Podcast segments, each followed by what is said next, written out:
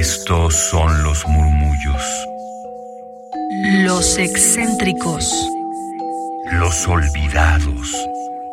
Los prohibidos. Radio UNAM presenta Gabinete de Curiosidades.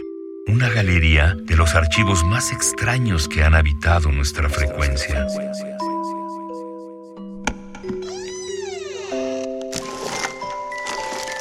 Vasos comunicantes.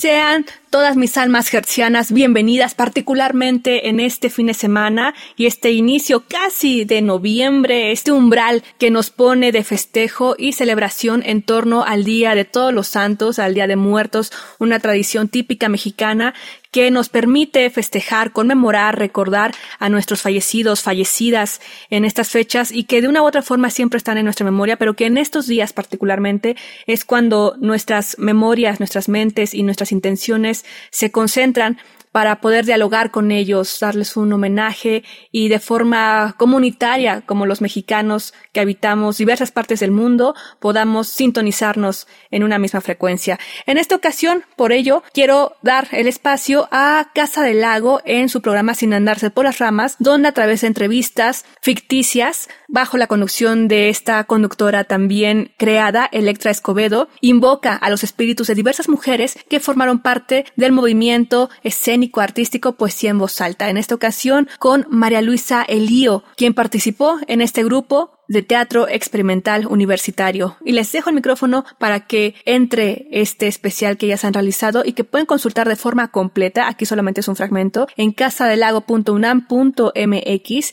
diagonal radio archivo PVA Síganos en Twitter, arroba gabinetec-bajo, para que les pase todas las coordenadas espiritistas y ahí podamos encontrarnos para seguir esta conversación. Se despide de ustedes su alma mayor, Frida Rebontulet. Les mando un abrazo y disfruten de este día de todos los santos.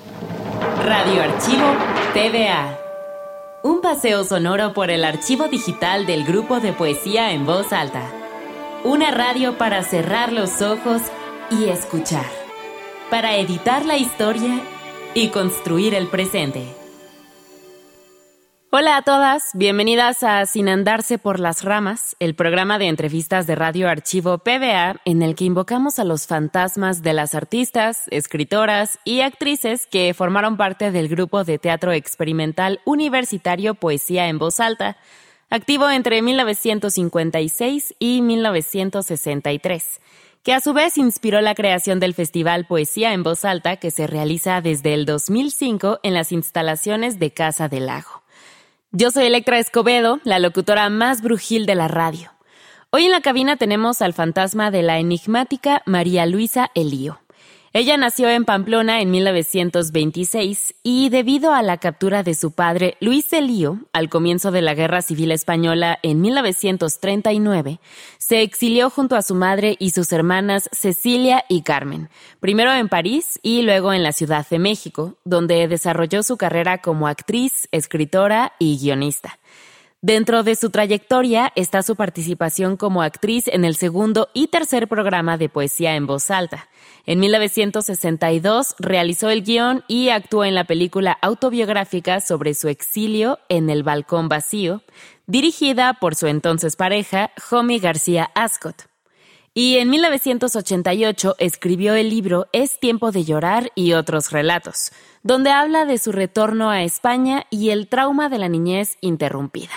Bienvenida María Luisa, muchas gracias por venir a esta cabina a hablar con nosotras, las vivas.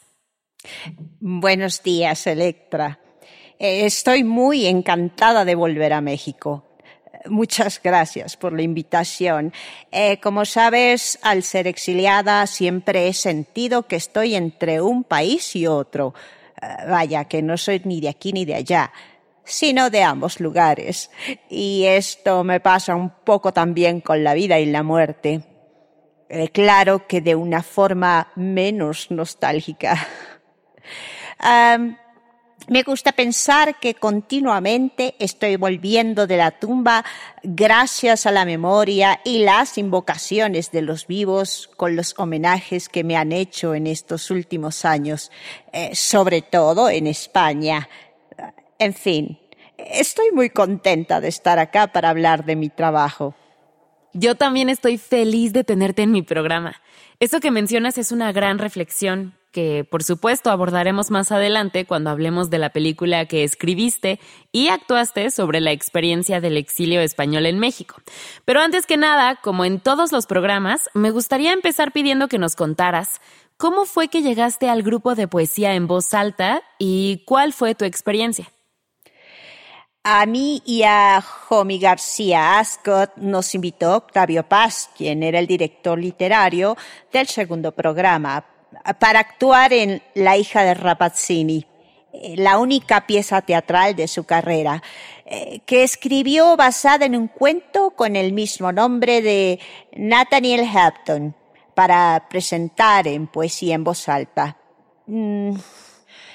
Pues no me acuerdo cómo nos conocimos, pero Paz me había visto actuar en un par de películas nacionales, como Internado para señoritas de Gilberto Martínez Solares y en La Guerra de los Pasteles de Emilio Gómez Muriel, que se estrenaron entre 1943 y 1944.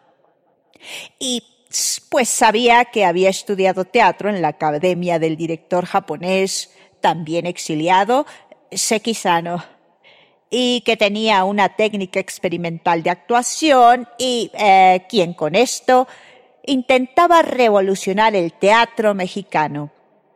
Así que acepté ser parte del grupo, porque me atraía la idea de pensar eh, el teatro como un juego en el que la voz poética tiene prioridad.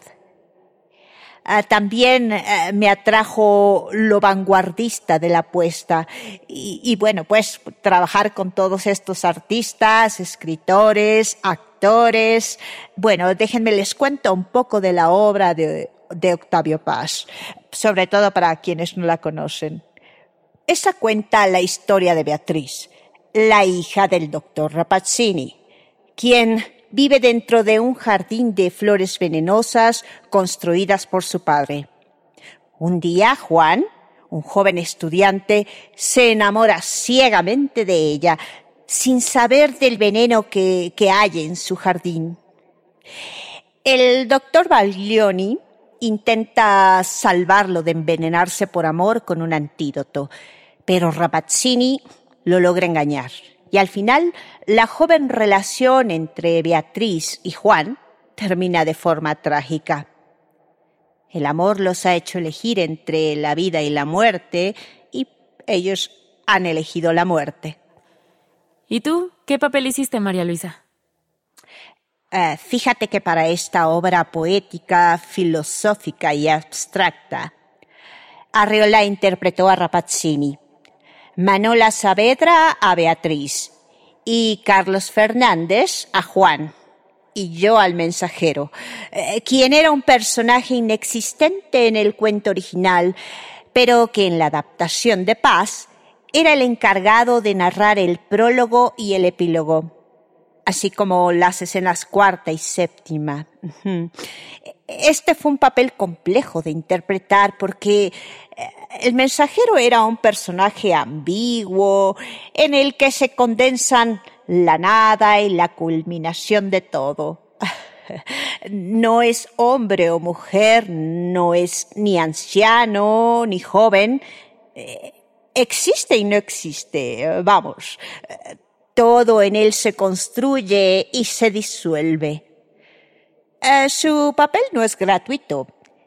El lirismo de la obra es establecido gracias a él y a sus intervenciones en momentos clave para el desarrollo de la historia. Entiendo. El mensajero era la figura que le daba desde el comienzo a la obra un aire de fantasía y de irrealidad. Y si no me equivoco, esa fue la pieza en la cual Leonora Carrington diseñó la escenografía. ¿Es correcto? Sí, sí, sí. Eh, recuerdo que en el escenario había una plataforma de madera decorada con flores y animales pintados que sugería la recámara y la eh, cama de la chica, luego un marco de madera elevado y también pintado en el área de ventanales, por donde se asomaba el joven Juan Em, y unas hojas combinadas con las flores representaban la corteza de un árbol en el jardín, donde dos de las tres ramas formaban la cabeza de los amantes con sus perfiles pintados. Eh, todo el espacio escénico estaba adornado especialmente con flores y plantas, tanto pintadas como artificiales. Me estoy intentando imaginar el escenario y no puedo dejar de pensar en las pinturas surrealistas y llenas de personajes fantásticos de Carrington. Más o menos nos puedes describir cómo era el vestuario y cómo te sentiste usándolo. Eh, bueno, tanto la escenografía como los vestuarios se rehicieron varias veces. Eran delicadísimos, como, como esculturas de tela únicamente para ser miradas.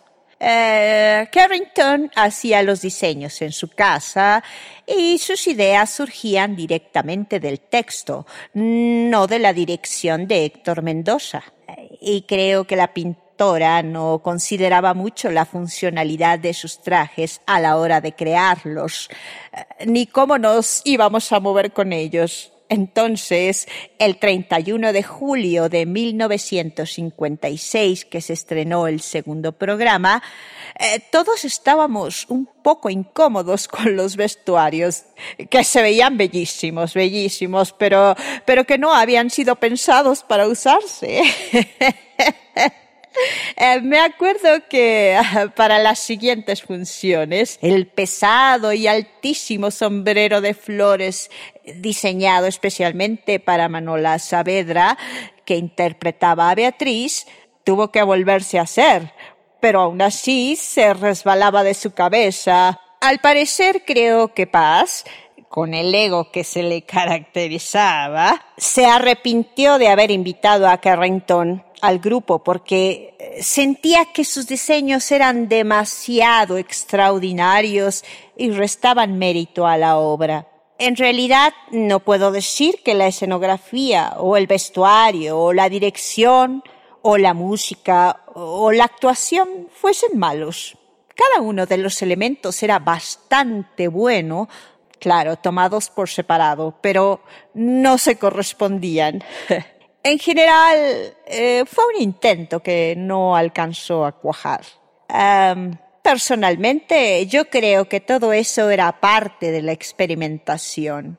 Y cuando se hace algo nuevo, siempre hay un riesgo de que las cosas salgan mal y pues uno aprende de ello. Recientemente vi tu película En el Balcón Vacío de 1961 en la que trabajaste con el historiador cinematográfico Emilio García Riera y con Jomi García Ascot, quien también era exiliado español y tu pareja. ¿Nos podrías contar cómo fue la escritura del guion y actuar en la recreación de tu propia historia? Bueno, la película es un pensar mío de años y años en los que yo solo podía recordar aquella niñez, en aquella España, y darle vueltas. Yo el día antes de la filmación iba a buscar ropa de la época de la guerra, objetos. Era, era volver a revivir todo y al mismo tiempo la imposibilidad de regresar. La película trata de, de querer acercarse al pasado sin poder tocarlo, una herida profunda, profunda que afectó a toda una generación la de los exiliados de la Guerra Civil Española. Antes de irnos, con tu permiso, Electra, me gustaría dejaros con el alegreto de una sonatina eh, de la gran compositora y pianista, también exiliada en México, Rosa García Ascot, eh, de la cual se conoce muy poco y se tienen pocos documentos de ella, eh, porque muchas cosas pues se perdieron en la guerra. Sí, claro, los dejamos con esta pieza instrumental interpretada por Ignacio Clemente. Nos vemos en el siguiente programa de Sin andarse por las ramas, donde tendremos como invitada al espíritu de la incomprendida Elena Garro. Hasta luego.